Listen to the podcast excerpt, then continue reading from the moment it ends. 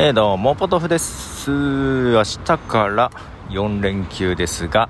まあ連休前にコロナの感染者数が増えてますね。皆さん気をつけましょうねと。まあそんな驚いてないんですけどね私はね。はい、えー、でこの間のポッドキャストで、えー、映画「アイネ・クライネ・ナハトム・ジーク」の話をしたんですが、えー、その再生数視聴者数っていうんですかね。アンカーで表示される視聴者数がですね普段だいたい再生数がね5060ぐらいかなっていうところで今までの経験上ね YouTube はなんかタイトルの付け方というか含まれてるキーワードによって結構上下するんですけどポッドキャストってそんな上下しないイメージだったんです。それがねその回だけやたら再生数が伸びてましてだいたい普段5060ぐらいかなで多くても80とかそんなもんかなっていうところね。でその時その後にちょっと話したのは1000超えてびっくりみたいな感じで話していましたが、えー、その後も伸び続けておりましてですね、えー、現在1万1700を超えまして どうしたんだろうと。しかもどこで再生されてるのか全くわからないという状態でですね怖くて仕方ない。でその次の回からはまた普通に50とか60とかに戻ってるんですよ。ほんとその時だけでなんでと思って。不思議なんですよね。で Apple Podcast でも Spotify でも Google でもなさそうっていうのはわかるんですけどじゃあどこっていうねいや不思議な感じです。はい。えっ、ー、とえー、その時に話したんだったかなその次に話したんだったかな、えーまあ、ちょっと伊坂幸太郎さんの話とかもしてますがえー、っと斎藤和義さんの話をしようかなと思っております。で伊坂幸太郎さんが、えー、会社を辞めるきっかけになった曲があるんですけどもあそういえばそのアイネクライネナハトムジークの公式サイトで伊坂幸太郎とえー、藤和義の対談がねスペシャルコンテンツとしてあったりしました。知らなかったんですけど面白かったです。はい。で、えー、藤和義の「幸福な朝食退屈な夕食」っていう曲を聴いて仕事辞めようと思って翌日辞表を出したっていう話があるんですけどもえっ、とそのねまあ、多分こうその曲は前々から知ってたけどもふとある時会社の帰りかなんかに聞いてああやっぱりやめてもう小説家一本で食っていかなきゃいや本気出さなきゃっていう感じで思ったらしいんですけども多分それはね斎藤和義さんのことをよく知ってたからだと思います。っていうのはこの斎藤和義さんも、えー、実はデビューして最初そのアコースティックギターを弾き語りするようなスタイルで演奏してたのでなんかね、えー、フォークシンガーのような売り出され方をしたらしいです。確かにアコギを持って1人で立ってるような写真とかのイメージがあるので、うん、そっち寄りかなという気もしつつ。で私はそんなね聞いてなかったんです最初はね。でまあ洋楽が好きなんでまあ方角ってことでもあんまり聞いてなかったんですけどもどちらかというとその まさに伊坂幸太郎さんが好きだというので聴き始めたというのとあのゴールデンスランバーという映画で音楽担当してるんですね斉藤和義さんが。で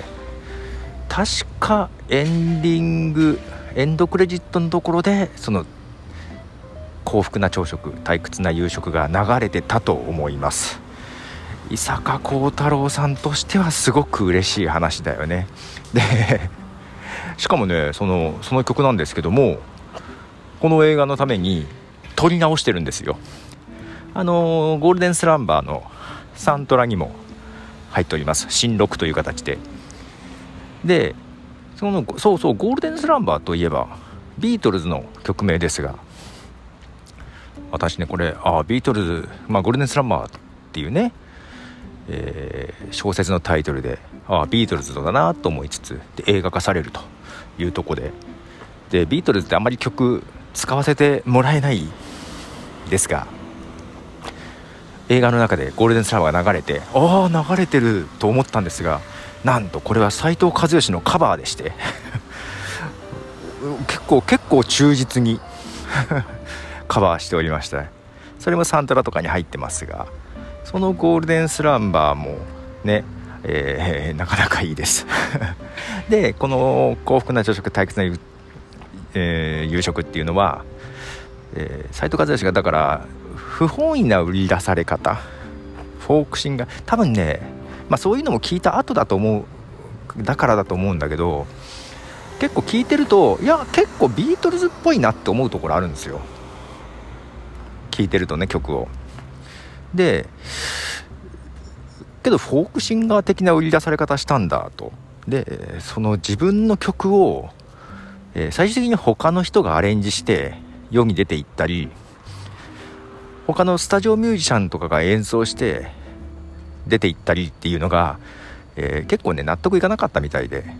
である時レコード会社に次のアルバムはセルフプロデュースでやらせてくれっていうことをね言ったようなんです。でそのセルフプロデュースで作ったアルバムが「ジレンマ」っていうアルバムなんですね、えー、まあこれもアルバムジャケット自体はそんなにフォークシンガーっぽいところもあるんだけどアコギやっぱり持って1人でいるみたいなジャケだったような気がしますがただこれがセルフプロデュースで、えー、ギターベースドラムボーカル全ての楽器を自分でやって音を重ねてねオーダーダブで作っていってそのアルバムのジャケットのプロデュースがもうほんと全部自分でやったっぽいんですよ幸いなことにそれがヒットしてくれて